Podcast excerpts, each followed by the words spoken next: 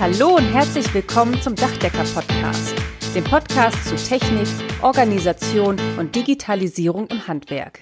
Und hier sind eure Gastgeber, Michael Zimmermann und Karl-Heinz Kraftzig. Herzlich willkommen. Wir begrüßen euch zur vierten Folge unseres Dachdecker-Podcasts.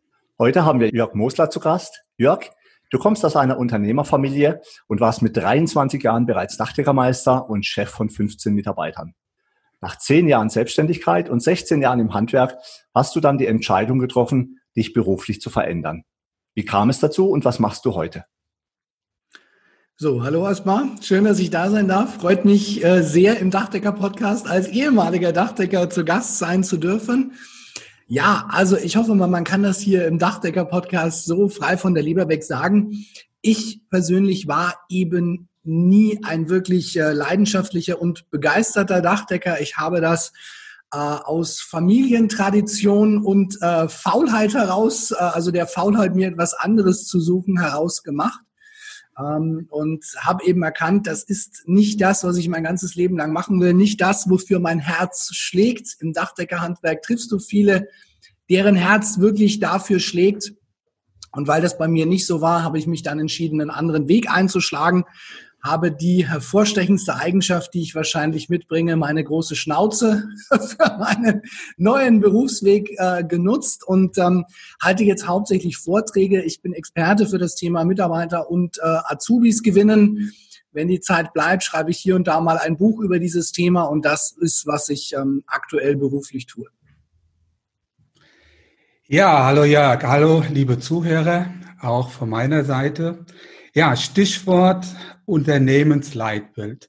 Ja, das ist ja auch was, was dir sehr am Herzen liegt. Jeder Unternehmen soll sich ja grundsätzlich die unternehmerische Frage stellen des Warums. Warum mache ich das, was ich mache? Also sozusagen dein Warum. Auf deiner Webseite jörgmosler.de schreibst du über deine Vision. Ich arbeite dafür, dass es eines Tages als normal gilt, wenn der Sohn oder die Tochter eines Arztes Maurer, in unserem Fall würde natürlich Dachdecker viel besser passen, also Handwerker wird.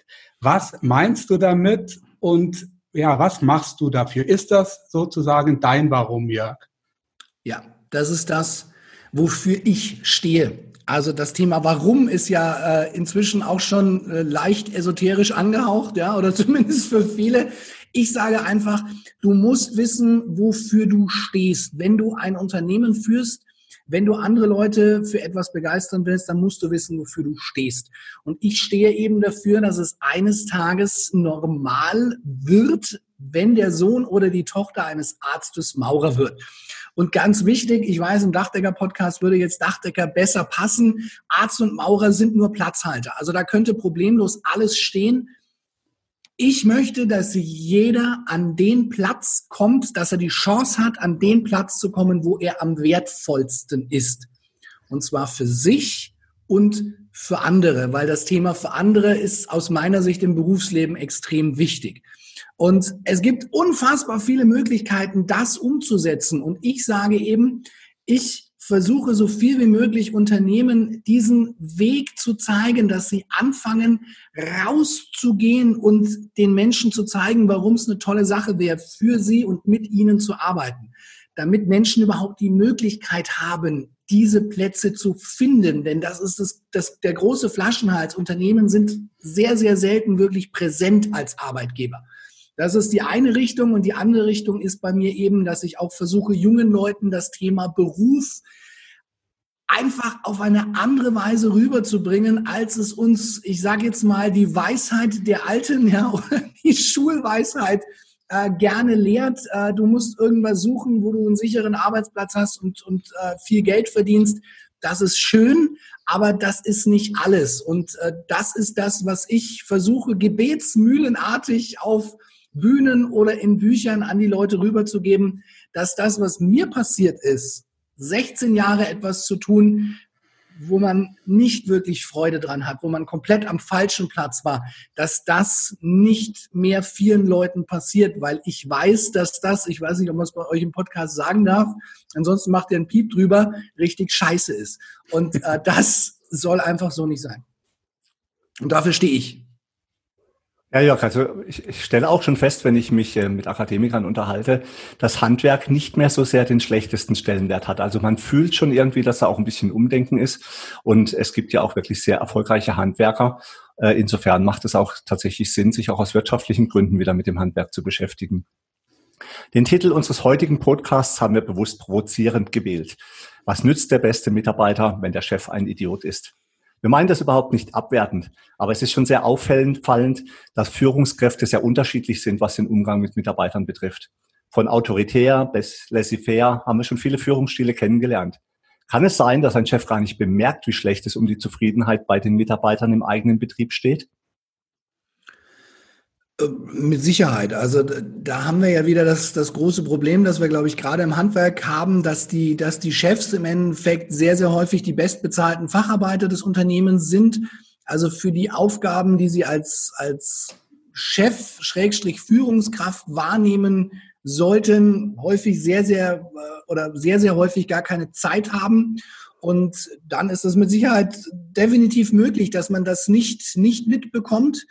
Ähm, aber ich glaube, die Zeit äh, in, in das Thema Führung wäre sehr, sehr gut investiert, um eben die Möglichkeit zu haben, auch am Unternehmen zu arbeiten und nicht nur im Unternehmen ähm, und dadurch auf langfristige Sicht das Unternehmen auf jeden Fall erfolgreicher zu machen.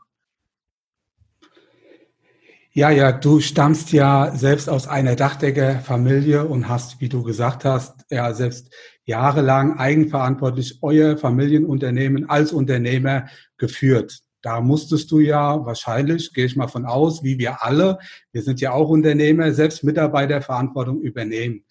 Zu all den anderen Aufgaben, die du auch als Dachdeckerunternehmer hattest, also da sind ja sehr viele Aufgaben am Start, die man als Chef in Personalunion übernehmen muss.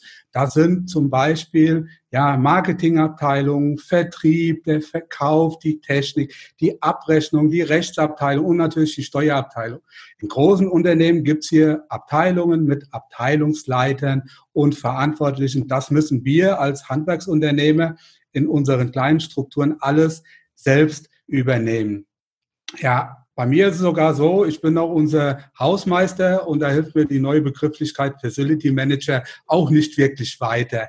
Von uns wird aber verlangt, dass wir alle Bereiche in der gleichen Qualität abliefern. Natürlich auch die Mitarbeiterführung, die Mitarbeiterverantwortung. Also mir geht es auch öfter so, dass ich mir die Frage stelle, mache ich das überhaupt richtig? Ja, wo kann ich mich verbessern? Und ich bin mir ehrlich gesagt auch sehr oft unsicher dabei. Was ja, würdest du jemand wie mir raten, ja, wenn er etwas unsicher ist, ob er auf dem richtigen Weg ist und vor allen Dingen, wie er es besser machen kann? Also erstmal aus meiner persönlichen Erfahrung, ich glaube, ich habe in der Zeit, wo ich Unternehmer war, wahrscheinlich jeden Fehler, den du in der Führung machen kannst, äh, selbst gemacht. Das ist häufig der beste Lehrer, ja, dass du mal richtig kräftig auf die Schnauze fällst. Ich war 23, wie ich angefangen habe. Ähm, da waren wir noch nicht so viele. Das hat sich dann gesteigert, bis wir am Ende in der absoluten Spitze mal 15, glaube ich, waren. Ähm, und wie gesagt, auch aufgrund der Tatsache, dass das etwas war, was ich eigentlich überhaupt nicht machen wollte, habe ich so gut wie jeden Fehler höchstwahrscheinlich äh, selbst gemacht. Also zu deiner Frage. Ich glaube, es ist ganz wichtig, dass man sich mal die in der Führung die, die Rollen anschaut, die man besetzen muss oder besetzen sollte und sich dann einfach fragt, okay, wie gut kann ich denn diese Rolle besetzen? Kann ich sie besetzen? Kann ich sie nicht so gut besetzen? Wenn ich sie nicht so gut besetzen kann, hole ich mir dafür eben Hilfe innerhalb oder außerhalb des Unternehmens. Also als, als Führungskraft habe ich unterschiedlichste Rollen. Ich muss der, der Trainer sein. Also das heißt, ich muss, muss meine Leute besser, besser machen oder schauen, dass sie besser werden. Aus meiner Sicht die, die zentralste Aufgabe von Führung. Ich sollte Herausforderer sein. Ich sollte der Gefühlvolle sein, der, der auch mal ein privates Problem sich anhört. Ich muss manchmal auch der Diktator sein. Ne? Selten, aber hin und wieder muss auch mal einer da sein, der sagt, pass auf, so machen wir das. Das ist der Weg, wir gehen jetzt diesen Weg, ich bin von diesem Weg überzeugt. Also da gibt es viele unterschiedliche Rollen, habe ich auch in meinem zweiten Buch, müsste das gewesen sein, drüber geschrieben. Und diese Rollen schaue ich mir an. Inwieweit kann, wie gut kann ich sie ausfüllen? Und das kommuniziere ich dann auch. Also das war aus meiner Sicht einer meiner größten Fehler auch als Chef, dass ich immer versucht habe, dieses perfekte Bild abzugeben. Aber wer von uns ist schon perfekt? Also ich glaube, es zeigt viel mehr Größe, viel mehr Stärke zu sagen, passt auf, das kann ich gut und das kann ich nicht so gut. Wenn ich hier einen Fehler mache, ähm, nehmt mir das nicht so wahnsinnig krumm. Ich gleiche den anderweitig aus, beziehungsweise ich sorge dafür, dass wir hier besser fahren, indem ich dieses oder jenes tue.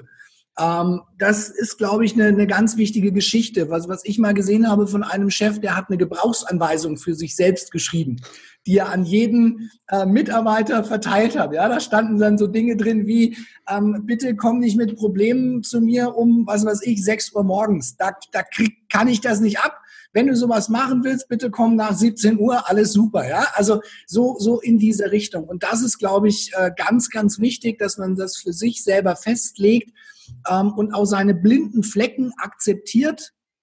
Die hat jeder, die habe ich, die hast du, die hat jeder, der uns jetzt zuhört. Keiner von uns ist perfekt und das sollte man kommunizieren und dann einfach auch mal seine Mitarbeiter ganz offen fragen, du, wie siehst du das? Und eine sehr schöne Frage ist, was würdest du denn tun, wenn du auf meinem Stuhl sitzen würdest?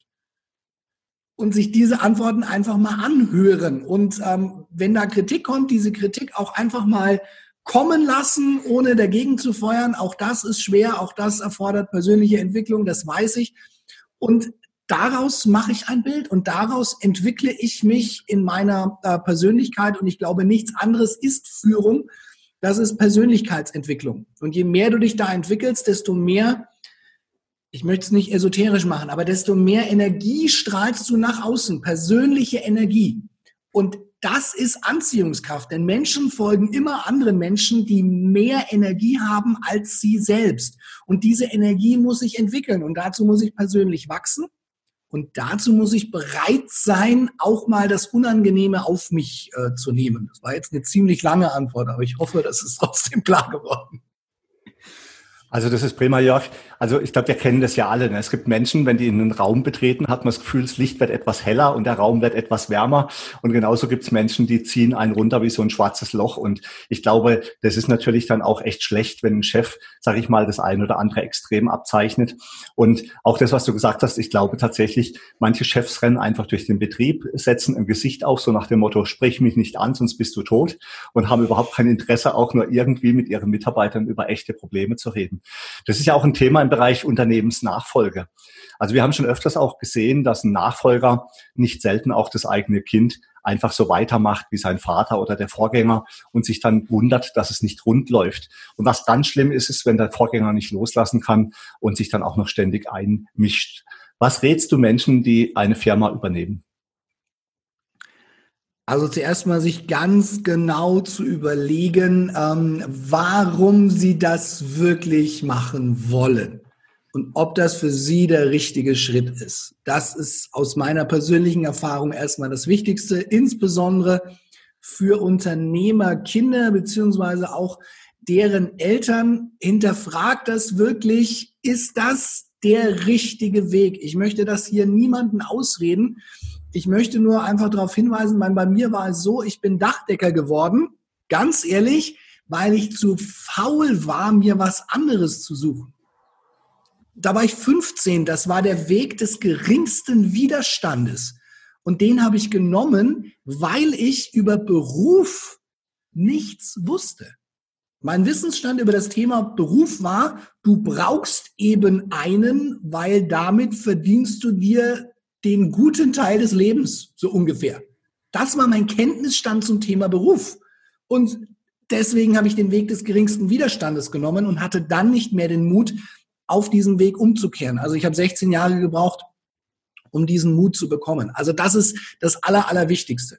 Und dann ganz klar ist es, glaube ich, wichtig, dass man persönlich die Rollen miteinander klärt zwischen, ich nenne es jetzt mal alt und jung oder der einen und der anderen Generation und einfach einen Fahrplan festlegt, okay, wie soll denn das laufen? Und ich glaube, ähm, mein Michael, du kennst das ja auch aus, aus persönlicher Erfahrung jetzt mit dem, mit dem Junior, ist ganz wichtig, dass beide, da sind wir auch wieder beim Thema Persönlichkeit, beide die Fähigkeit besitzen, auf den anderen zuzugehen, über ihren eigenen Schatten zu springen, die Dinge aus Sicht des anderen zu sehen, also der Junge die Erfahrung des Alten anzunehmen und der, der Ältere, die Ältere einfach auch die, die Sichtweise des Jungen anzunehmen. Es kann nicht alles immer so weitergehen, wie wir es vor 30 Jahren gemacht haben, weil äh, ne, sonst wird man jetzt auch noch mit den Autos von vor 30 Jahren rumfahren. Ne? Die sind damals auch von A nach B gekommen, aber haben wir halt geändert, weil ähm, haben wir was Besseres gefunden. Und genauso ist es, ist es im Unternehmen auch. Also das hat auch alles im Endeffekt nur etwas mit Persönlichkeit, mit Kommunikation zu tun. Ähm, und genau deswegen geht es auch in vielen Fällen schief, äh, weil man einfach da nicht drüber kommt. Ich habe jetzt letztens auch ein, ein Interview, ein Podcast-Interview geführt mit einem jungen Malermeister, der dadurch auch ein Stück weit mit, nicht nur, aber ein Stück weit mit in einen Burnout gerutscht ist, weil der mit dieser Situation Mama und Papa reden mir jetzt da noch rein, nicht klargekommen ist. Der ist daran kaputt gegangen. Ähm, und das ist was, was ich vorher einfach in einem persönlichen Gespräch, und das sollte zwischen Eltern und Kindern möglich sein, klären sollte. Wie sind die Rollen und an diese Rollen sollte ich mich halten? Und das ist, glaube ich, die größte und wichtigste Empfehlung, die ich da als zweites dazu geben kann.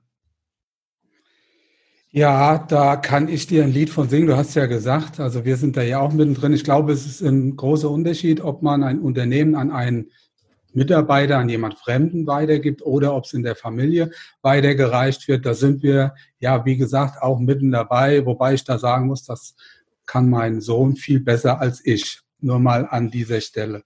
Aber grundsätzlich kenne ich jetzt persönlich, ich kenne mehr gute als schlechte Dachdecker, mehr gute als schlechte Handwerker, sowohl technisch als auch äh, im Bereich der Mitarbeiterführung.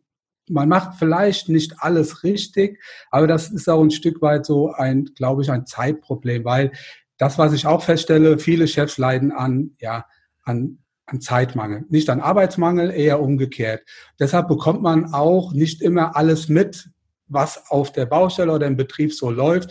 Manchmal äh, ja, verschließt man sich vielleicht auch so ein Stück weit, weil die Baustelle laufen gut, die Stimmung ist eigentlich ganz gut und auf einmal, von jetzt auf gleich, kippt das. Ich kenne das aus eigener Erfahrung. Und äh, auf einmal stellt sich raus, da sind einzelne Mitarbeiter, vielleicht auch nur einer, ja, der verdirbt die Stimmung der ist ein Quertreiber. Vielleicht auch ein sehr guter Fachmann, wo man sich immer wieder die Frage stellt, kann ich auf so jemand überhaupt verzichten? Und trotzdem merkt man, okay, das ist der sogenannte faule Apfel, der den ganzen Korb verdirbt. Äh, ich kenne das, wie gesagt, aus eigener Erfahrung. Vielleicht kann der ein oder andere Zuhörer da auch ein Stück weit was mit anfangen aus seinem Betrieb. Das ist immer so, so ein zweischneidiges Schwert. Wie kommt man aus dieser Nummer vernünftig raus? Man hat ja auch eine Mitarbeiterverantwortung den anderen gegenüber, seinem Team gegenüber. Was ist so dein Tipp? Was rätst du unseren Zuhörern? Absolute Konsequenz. Also das sind die zwei, also das, den Fehler habe ich zweimal gemacht, ja, also lange gebraucht, um es zu kapieren, mal wieder, ne? kommt vor. Das sind die, oder ist der größte Fehler aus meiner Sicht, den ich unternehmerisch beziehungsweise zum Thema Führung gemacht habe, dass ich genau an dieser Stelle oder in diesem Szenario, das du jetzt genannt hast, nicht konsequent war. In, in beiden Richtungen. Also sowohl, äh, wenn ich den Mitarbeiter schon hatte, zu erkennen, ja, okay, das mag ein guter Fachmann sein, ja, ich habe jetzt gerade viel Arbeit, ich brauche ihn unbedingt. Ähm, das ist das kleinere Übel zu sagen, pass auf, mit uns funktioniert das nicht. Wir passen nicht zusammen, aus welchen Gründen auch immer. Wir sollten getrennte Wege gehen. Ähm, auch wenn das teuer sein kann, das hast du ja gesagt, Karl-Heinz, äh, ne, ne, sich von einem Mitarbeiter zu trennen, ja. Aber es ist das kleinere Übel, wie ihn zu behalten.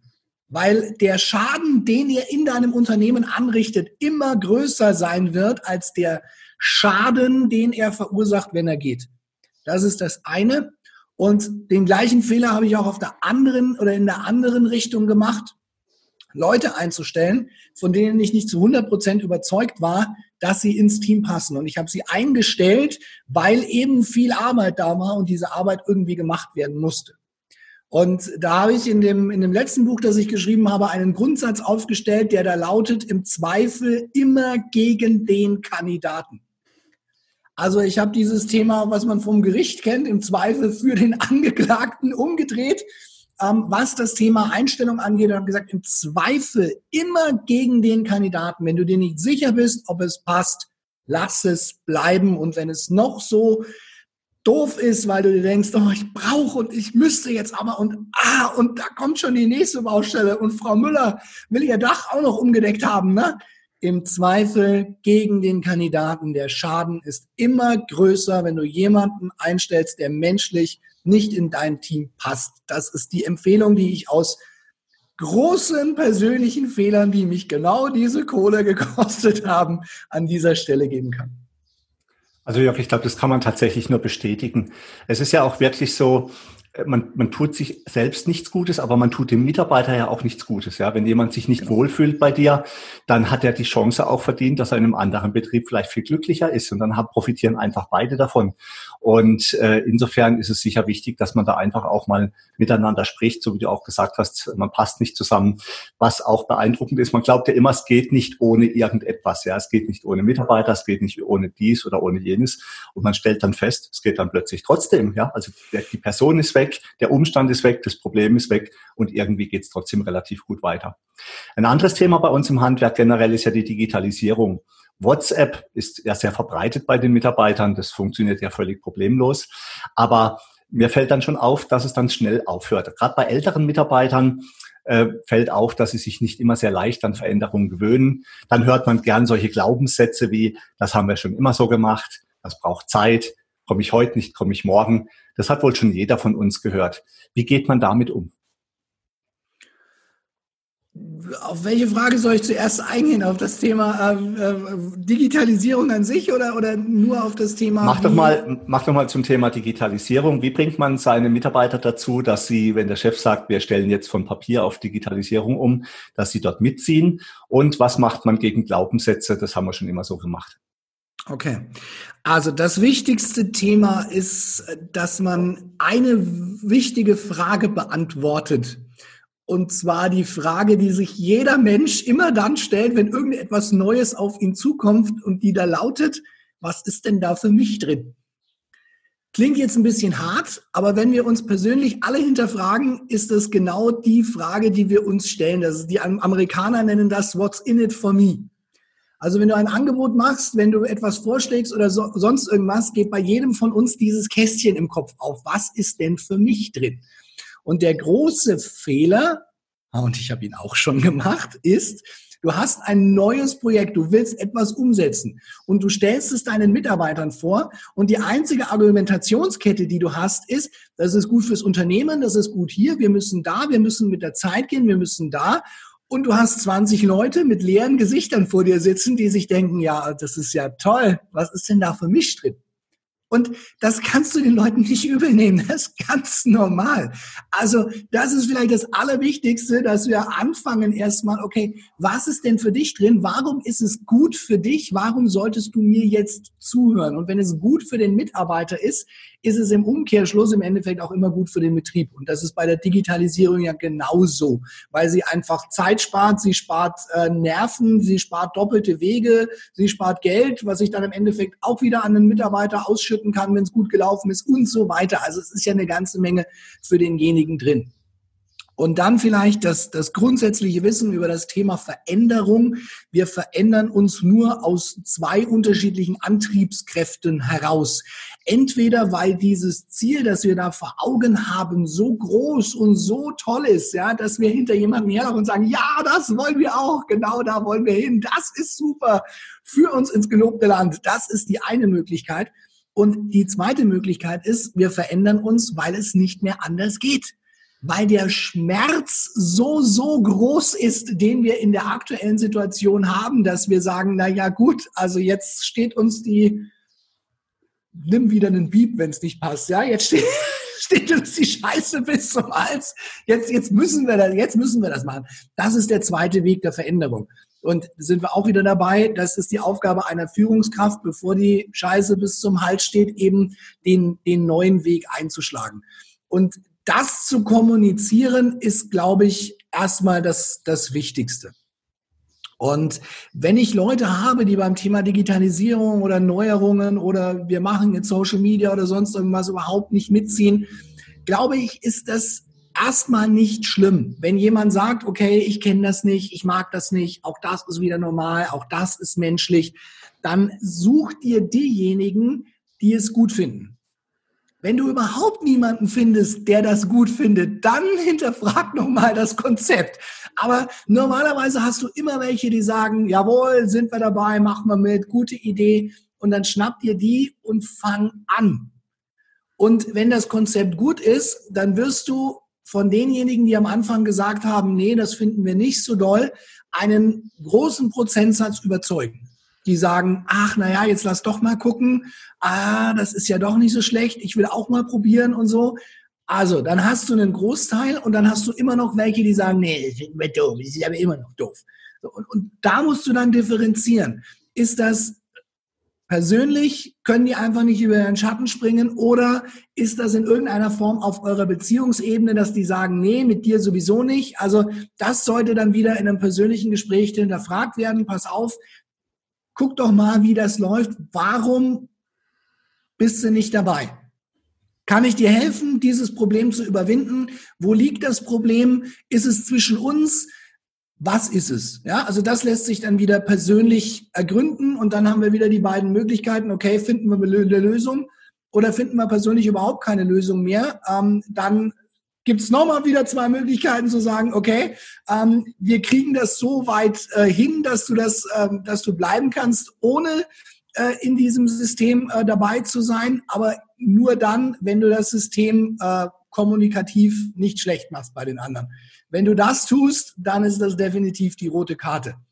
Also da haben wir verschiedene Lösungswege dann bis ganz zum Schluss, aber das wären jetzt mal so die beiden Hauptpunkte sag den Leuten, warum es gut ist und äh, warum es für sie gut ist und dann fang einfach mit denen an, die dich unterstützen wollen. Ja, ja, ja, ich sehe das genauso. Also Digitalisierung kannst du einfach als Unternehmen nicht verordnen. Das ist ein Teil der Unternehmenskultur. Und wir Handwerker sind da ja sehr praktisch veranlagt. Also die Erfahrung habe ich gemacht, wenn meine Mitarbeiter merken, es bringt was, ja, es bringt eine Erleichterung, dann sind die auch dabei. Und ganz ehrlich, wenn du jemand hast, der das verhindert und es gibt keinen Grund, weil es eine Verbesserung ist, dann gehört der eigentlich schon wieder in den Korb der faulen Äpfel. Das muss man auch ganz klar sagen. Aber ich glaube, Digitalisierung ist auch die Möglichkeit, sich als Arbeitgeber zu positionieren. Da sind wir wieder beim Stichwort, ja, Arbeitgebermarke. Ja, wir kennen uns ja jetzt mittlerweile auch schon eine Zeit, Jörg. Ich habe mir deine Vorträge sehr oft anhören dürfen. Spaßeshalber habe ich mal irgendwann gesagt, wenn du Ersatz brauchst, ja, wenn du mal nicht kannst, dann äh, zumindest inhaltlich könnte ich da einiges soufflieren. Und ich weiß noch ganz genau, einer der ersten Vorträge, ich weiß gar nicht mehr, wo das war, war das in Hessen beim Landesverbandstag. Ja, und da hast du eine deiner provokanten Fragen gestellt die du ja immer wieder auch wirklich sehr gut äh, drauf hast, um die Leute ein Stück weit aufzurütteln. Ja, als du sagtest, jeder soll die Hand aufzeigen, der eine Karriereseite hat auf seiner Webseite im Netz. Ja, und da war es wie eigentlich immer relativ verhalten. Die Hände waren mehr oder weniger unten bei den meisten, nur ganz wenige sogenannte Leuchttürme hatten die Hände oben. Und äh, ja, da hast du mich auch voll erwischt, muss ich sagen, damals. Und das erste, was ich gemacht habe, war eine Karriereseite für, ja, für Fachkräfte, für Azubis und für Praktikumsplätze. Ja, das heißt also, ähm, wie kann ich als Unternehmer also in Richtung Arbeitgebermarke gehen? Hast du da so einige Tipps für uns, für unsere Zuhörer? Also zwei habe ich schon mal die habe ich auch von dir gelernt. Das eine sind deine drei Bücher, ja, Glücksschmiede Handwerk, Fachkräfteformel, Chefsache Mensch, da ist er wieder, der Mensch, ja, Chef oder Chefmensch. Das ist ja das Neueste. Das habe ich mir, ich habe mir die übrigens alle drei durchgelesen und auch gehört, öfter sogar. Bin eher auch der ja, der Hörbuch. Ähm, also waren sehr, sehr gut. Nach alles übrigens, glaube ich, äh, Bestseller bei Amazon. Und dann das letzte, was du hast, ja, das habe ich mir auch angeschaut, das ist dein Online-Kurs Mitarbeiter Magnet Online-Kurs. Also, das verlinken wir übrigens äh, auch noch in den Show Notes. Hast du jetzt, Jörg, ein paar Ratschläge für unsere Zuhörer in Richtung Arbeitgebermarke, so dass man auch Initialbewerbungen bekommt, ohne dass man da auch was für tut, dass man immer genügend Mitarbeiter hat, die auch zum Unternehmen, zum Team passen. Sozusagen die Best-of oder sowas oder die, die Standardausstattung. Okay, das ähm, ist ein Weg. Also muss ich ganz ehrlich so sagen, ich kann jetzt nicht sagen, mach das und plötzlich rennen dir die Leute die Bude ein. Das, das wird nicht passieren, so ehrlich muss man auch sein.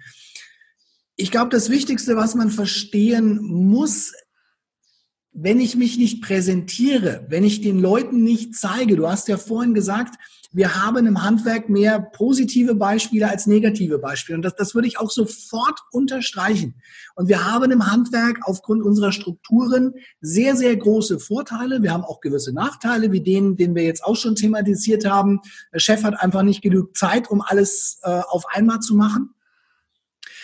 Wir haben aber auch verdammt viele Vorteile. Ne? Nichtsdestotrotz ist der Chef, die Chefin nah an den Mitarbeitern dran. Das ist eine familiäre Atmosphäre und so weiter und so fort. Das sind sichere Arbeitsplätze. Das sind auch Arbeitsplätze, wo man eine ganze Menge verdienen kann, wenn man gut ist. Jetzt kommt das Große. Aber die wenigsten wissen das. Und das können wir niemandem ankreiden. Da können wir mit keinem Finger auf irgendjemanden zeigen, nicht auf die Politik, auf die Lehrer, auf die äh, Schüler, Eltern, wen auch immer. Nee, da müssen wir mit dem Finger auf uns zeigen. Präsentieren wir uns. Und mit uns meine ich jetzt wirklich jedes einzelne Unternehmen. Das lässt sich einfach nicht über eine Kampagne flächendeckend lösen, sondern jeder Einzelne muss für sich schauen, ist mein Unternehmen so präsentiert, dass wenn jemand auf diese Karriereseite, auf meine Homepage kommt, das ist eben nun mal das Einfallstor heute. Das ist das Einfallstor für Kunden und das ist es auch für neue Mitarbeiter und neue Auszubildende. Das ist das Internet. Bin ich da so präsentiert, dass wenn jemand kommt, dass der sagt, oh, das sieht aber anders aus als bei den anderen. Da gucke ich jetzt mal ein bisschen genauer. Oder präsentiere ich mich so, dass jemand denkt, oh, wow, Flashback in die 90er Jahre, guck mal an, das gibt es noch. Das ist ja kaum zu fassen. Ja, das liegt auch in meiner eigenen Hand. Und da kann ich auch nicht mit dem Geldargument kommen. Denn wie gesagt, so viel Geld muss ich dafür wirklich nicht mehr in die Hand nehmen, um, um so etwas aufzustellen. Und da habe ich dann eben so viele Möglichkeiten, mich als Arbeitgeber zu präsentieren und eine Marke als Arbeitgeber aufzubauen.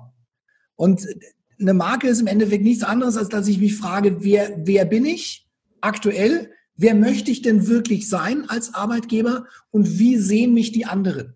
Und wenn ich diese drei Fragen mir als Kreise vorstelle und die übereinander kriege, je deckungsgleiche die sind, wer bin ich, wer will ich sein, wie sehen mich die anderen, dann bin ich eine Marke und diese Marke stelle ich dann nach außen dar. Wie man das jetzt im Detail macht, das würde jetzt in so einem Podcast zu weit führen. Aber eins kann man sagen, auf jeden Fall über das Internet, weil da kannst du das nämlich 24 Stunden rund um die Uhr, 365 Tage im Jahr haben. Mit dem großen Vorteil der Digitalisierung, du stellst es einmal auf, machst dir verdammt viel Arbeit, das ist bei der Digitalisierung so, nimmst auch mal ein bisschen Geld in die Hand und dann läuft das Ganze für dich. Also Digitalisierung ist etwas, was erst im Nachgang gut schmeckt. Das ist wie irgendwas, was am Anfang bitter schmeckt und dann aber irgendwie im Abgang, hm, jetzt wird's dann irgendwann lecker. Genauso ist es bei der Digitalisierung. Du musst da den fiesen Weg gehen, Gehirnschmalz reinzustecken, Zeit, Geld reinzustecken und dann profitierst du, aber so richtig. Und das ist erfahre ich gerade am eigenen Leib bei allen Digitalisierungsthemen eben der Weg, den man gehen muss. Und wenn du zum Thema Mitarbeiter und Azubis gewinnen äh, gehen willst, dann würde ich dir eben, wie gesagt, die Karriereseite empfehlen. Da lassen sich dann Tools einbinden, um gut mit den Leuten in Kontakt zu kommen und, und, und. Also es gibt so, so viele Möglichkeiten. Ähm, und die müssen wir im Handwerk, das ist ein Punkt, wo wir wirklich hinten dran sind, flächendeckender nutzen. Da sind uns andere ähm, Branchen weit voraus. Jörg, lass uns am Ende unseres Interviews noch über Krisenmanagement reden. Aktuell ist es ja Corona, manchmal aber einfach auch nur schlechtes Management. Wie gehe ich damit um?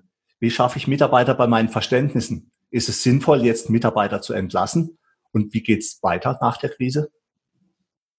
Also ob sinnvoll ist, Mitarbeiter zu entlassen, ja oder nein, das ist natürlich eine sehr, sehr individuelle Frage. Ne? Ich, meine, ich glaube, so wie uns die Krise aktuell trifft, meinem Dachdeckerhandwerk, ähm, geht es noch relativ glimpflich, glaube ich, ab für die, für die allermeisten. Ne? Wenn ich jetzt einen Gastronomen frage, der hat vielleicht überhaupt keine andere Wahl.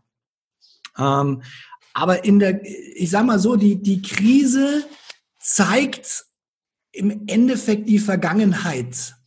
Also wenn du in eine Krisensituation kommst äh, und vorher gut, ich sage jetzt mal, in der Führungsarbeit äh, warst, gut mit deinen Mitarbeitern umgegangen bist, dann werden sie dich in einer Krise auch unterstützen. Häufig sind solche, so, solche Krisen, solche Momente, die von außen kommen, die es uns schwierig machen, das kann Teams, das kann Menschen viel, viel stärker zusammenschweißen, als es ein, ein Ziel kann das sind sehr, sehr häufig Momente, das, das zeigt uns ja auch die Geschichte, wo, wo, wo Menschen dann über sich hinaus wachsen, wo plötzlich Solidarität entsteht, die vorher nicht da war. Das können alles Krisen bewirken.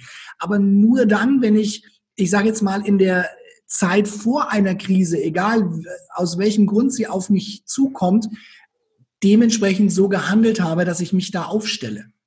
Ich habe in einem Buch mal eine schöne Metapher gelesen, wo es eben auch um das Thema Rezensionen und um Krisen, Wirtschaftsabschwünge ging. Und die Metapher ging so, dass, dass der Autor gesagt hat, das ist alles überhaupt nicht schlimm. Es ist ganz normal. Das ist eine Welle und jede Welle, die hochgeht, kommt wieder runter. Das ist die Welt, das ist der Lauf der Welt. So ist es. Und eine Rezension kann ich mir vorstellen wie in einem Wald, wenn da ein Sturm durchgeht die gesunden, die guten Bäume, die bleiben stehen. Und das, was rausfliegt, das ist das morsche Gehölz. Das sind die Äste, die nicht mehr wirklich fest sind. Das sind die Bäume, die komplett hin sind. Der Baum ist ein ganzes Unternehmen. Das fliegt um. Und bei den gesunden Bäumen, die oben vielleicht schon so ein paar morsche Äste sind, zeigt sich in der Krise eben, welche Geschäftsmodelle sind wirklich zukunftsfähig. Welche Mitarbeiter sind zusammen mit mir zukunftsfähig? Welche stehen jetzt hinter mir und welche verlassen sofort das sinkende Schiff oder sind nur am Motzen und nur am Meckern? Das zeigt sich alles in der Krise, genauso wie sich in der Krise die Persönlichkeit des Unternehmers zeigt. Denn jetzt in so einer Phase, also ich gehöre jetzt zu einer Branche, ich bin im Veranstaltungsbusiness, die als allererstes runtergefahren wurden und die als allerletztes wieder raus dürfen. Und in der Krise zeigt sich, deine Persönlichkeit. Also du reagierst nicht anders plötzlich, sondern das, was tief in dir angelegt ist, das wird jetzt nur noch stärker. Also wenn du vorher mit Angst reagiert hast, wird deine Angst noch stärker. Wenn du vorher positiv auf die Dinge zugegangen bist, dann wird auch diese positive äh, Richtung, die du hast, stärker in die werden. Und ich muss dir ganz ehrlich sagen, ich habe so viel Energie gehabt. Die lässt jetzt durch die zwei Kids zu Hause langsam aber sicher ein bisschen auch nach. Ja, das ist die zweite negative Folge des Lockdowns. Aber so viel Energie gehabt zu sagen, okay, jetzt muss ich die Situation annehmen. Ich darf keine Vorträge mehr halten. Auch das wird wiederkommen. Aber jetzt muss ich mich neu aufstellen und ich habe mehr gearbeitet als, als sonst, härter, intensiver ich hätte aber auch sagen können, oh, das ist alles so gemein und ich habe mir so viel Mühe gegeben und jetzt lassen die mich nicht mehr. Und es sind so schöne Vorträge wären das gewesen. Einer in Konstanz, ne, der wäre toll gewesen. Ja, ähm, bei euch, äh, bei, den, bei den Dachdeckern und so weiter. Habe ich nicht gemacht. Ja, ich habe auch mal, bin auch mal da gesessen und habe gesagt, scheiße und das ist gemein, aber das war sehr, sehr schnell wieder vorbei. Also Krise ist ein Ereignis, das ich nutzen kann für mich, oder ich kann es über mich hinwegziehen lassen und ich bin selbst in der, in der Position, gerade als Chef, als Führungskraft, das zu entscheiden und sollte mich immer auf eine Krise oder auf einen Abschwung vorbereiten, denn er wird immer kommen. Jetzt ist er durch Corona gekommen, er wäre irgendwann durch etwas anderes gekommen. Ähm, darauf sollte ich immer vorbereitet sein und dementsprechend den, den Baum dafür fit machen für den nächsten Sturm, der durchgeht. Ja, Jörg, da hast du mir so ein Stück weit aus der Seele gesprochen. Also das ist genau auch so mein Ansatz und ich weiß, das ist auch der Ansatz von Karl-Heinz, wenn man bei dem Bild bleibt. Ja, da muss man ehrlich sagen, dann ist das Handwerk, auch speziell das Dachdeckerhandwerk, besteht aus richtig massiven ja, Eichenbäumen sozusagen, weil das Handwerk hat, wie ich finde, die Corona-Krise sehr gut gemeistert. Also die meisten Kolleginnen Kollegen, die ich kenne, die haben sich da sehr schnell drauf eingestellt. Sie wussten auch damit umzugehen, weil wir das ja auch gewohnt sind. Ja, auch, auch aufgrund Witterung und so weiter immer mal wieder auf Plan B umzuschwenken. Wir waren mutig, aber nicht leichtsinnig. Da sieht man auch, dass mehr oder weniger alle weiterarbeiten konnten. Und viele nutzen auch die Möglichkeit, um sich neu aufzustellen, neu zu positionieren. Auch, ja, letztendlich Dinge, die wir aus Corona heraus jetzt machen müssen, viel mehr online auch ins normale Tagesgeschäft ähm, zu übertragen. Du hast ja auch gesagt, Online ist wichtig, Sichtbarkeit ist wichtig, auch für die Arbeitgebermarke. Dafür stehe ich mit meinem Namen. Das kennen wir alle. Ja, das ist ja auch kein Zufall. Und was für das eine gut ist, das schließt ja das andere nicht aus. Durch Sichtbarkeit erreicht man auch die Kunden, die man gerne ansprechen möchte.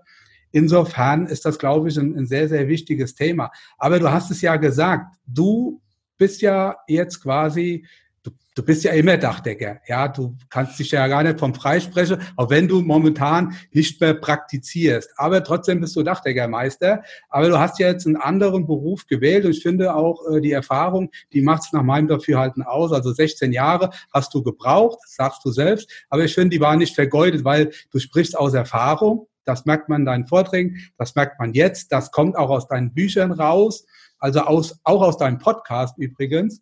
Und das ist auch für unsere Branche, für das Handwerk sehr wichtig, wie ich finde. Aber du hast es ja gesagt, du warst ja quasi jetzt ja außer Gefecht gesetzt mit deinem Offline-Bereich. Aber du hast die Chance genutzt und hast jetzt auch Online-Produkte sozusagen entwickelt, Vielleicht hast du das immer schon mal vorgehabt, keine Ahnung, weiß ich nicht. Aber das wird mich jetzt mal interessieren. Und vor allen Dingen, was erwartet uns jetzt in nächster Zeit von unserem Kollegen Jörg Mosler? Das wird mich jetzt mal interessieren. Ein, auf eine Sache muss ich eingehen, die ähm, du zwar nicht direkt gefragt hast, aber weil du gesagt hast, naja, ich, ich bin und bleibe Dachdecker. Ja, na klar, ich habe das gelernt. Aber du hast gesagt, ähm, das ist so die Fähigkeit, die die Dachdecker haben, eben auch aufgrund von, von, von äh, diesem Thema Witterung, dass sie sich auf sowas eben einstellen können. So, und jetzt plaudere ich hier mal aus dem Nähkästchen.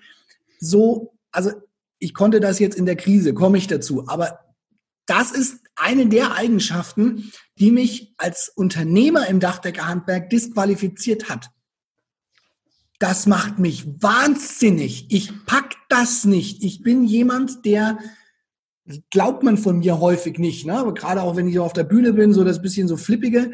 Ich brauche eine Struktur. Und ich habe unfassbar gerne einen Plan.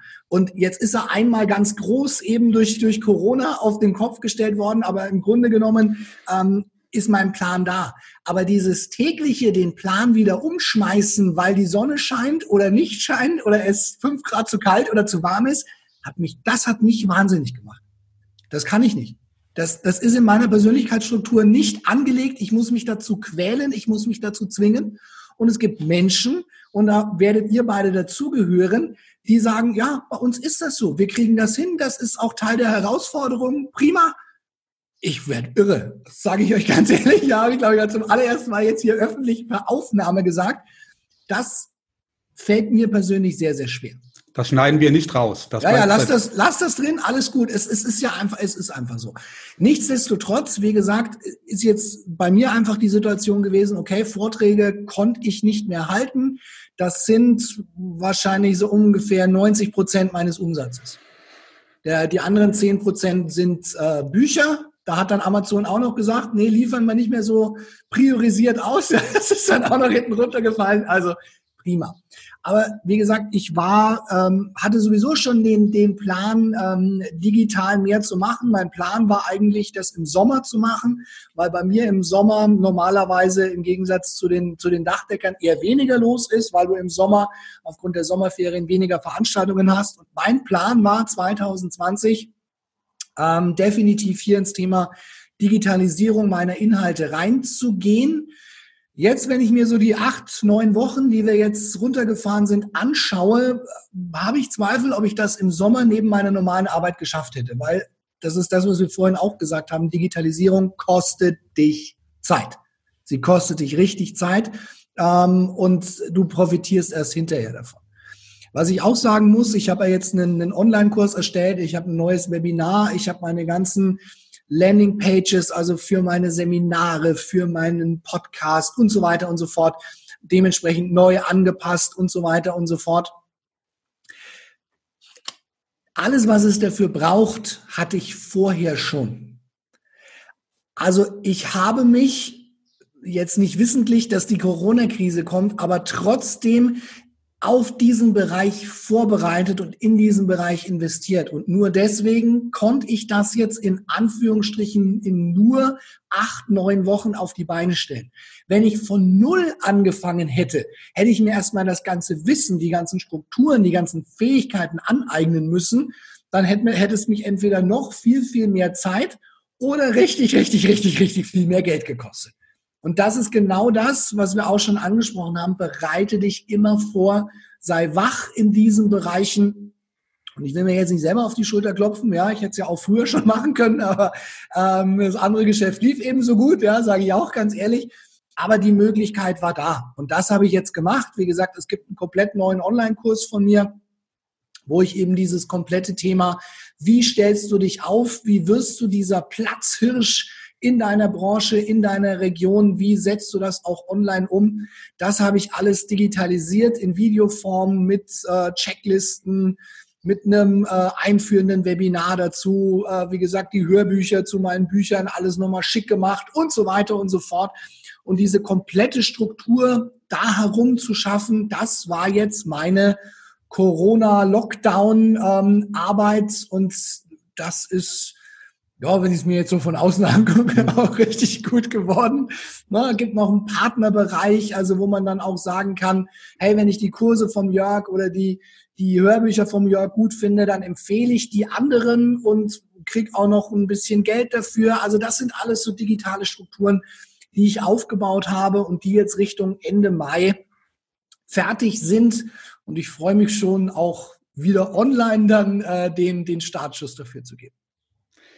Ja, ja, ich kann das also nur bestätigen, nicht nur von außen, sondern auch von innen. Ich habe mir ja dann Online-Seminar schon ansehen, beziehungsweise auch schon, ja, schon durcharbeiten dürfen. Das ist also echt top, also auch qualitativ echt top. Und ich gucke da mit Sicherheit auch äh, sehr, sehr kritisch darauf, auch kritisch wegen mir, weil mich das Thema ja auch beschäftigt. Also muss ich wirklich sagen, ich wäre froh gewesen, ich hätte es vorher schon mal gesehen bei dem einen oder anderen. Also es lohnt sich in jedem Fall. Und das mit zwei Kindern, ja, darf man an dieser Stelle auch nicht vergessen, zwei kleine. Und das spricht aber auch sehr für die Qualität deiner Frau und der Familie. Muss man an der Stelle auch nochmal betonen, die kommen ja leider sehr oft zu kurz, obwohl wir mehr zu Hause sind. Ja, das war ein ausgesprochen schönes Interview, hat mir sehr viel Spaß gemacht. Mal wieder drei Dachdecker zusammen. Das kann ja eigentlich nur gut werden und vor allen Dingen keine Technik. Ja, also ihr könnt euch das anhören von vorne bis hinten. Wir haben kein einziges Dach gedeckt in der Zeit. Wir haben uns nicht über Technik unterhalten, sondern über ja Wichtiges, Mitarbeiterführung, Mitarbeitergewinnung. Ja, das ist, glaube ich, ein sehr, sehr zentrales Thema, was uns alle beschäftigt. Und da sind wir möglicherweise auch Mitbewerber untereinander. Was die Arbeit betrifft, glaube ich, können wir uns aktuell nicht beschweren. Da gibt's genug am Markt. Da muss man sich nur die besten Baustellen raussuchen. Und genau darüber unterhalten wir uns die nächste Woche, Karl-Heinz. Ein spannendes Thema. Da geht es um Dachsanierung und Denkmalschutz. Energetische Dachsanierung, Denkmalschutz, quasi ein Widerspruch in sich, oder? Naja gut, behalten wir uns für die nächste Sendung vor. Das war's von unserer Seite. Vielen Dank, macht's gut, vor allen Dingen bleibt gesund. Damit sind wir nun am Ende vom heutigen Podcast. Wir wünschen euch viel Freude bei der Arbeit und dass auch in Zukunft alles optimal bedacht ist. Wenn euch der Podcast gefallen hat, freuen wir uns, wenn ihr ihn euren Freunden und Kollegen weiterempfehlt und auch in den sozialen Medien liked und teilt. Bis zum nächsten Mal, wir freuen uns auf euch. Euer Michael Zimmermann und Karl-Heinz Kraftzig.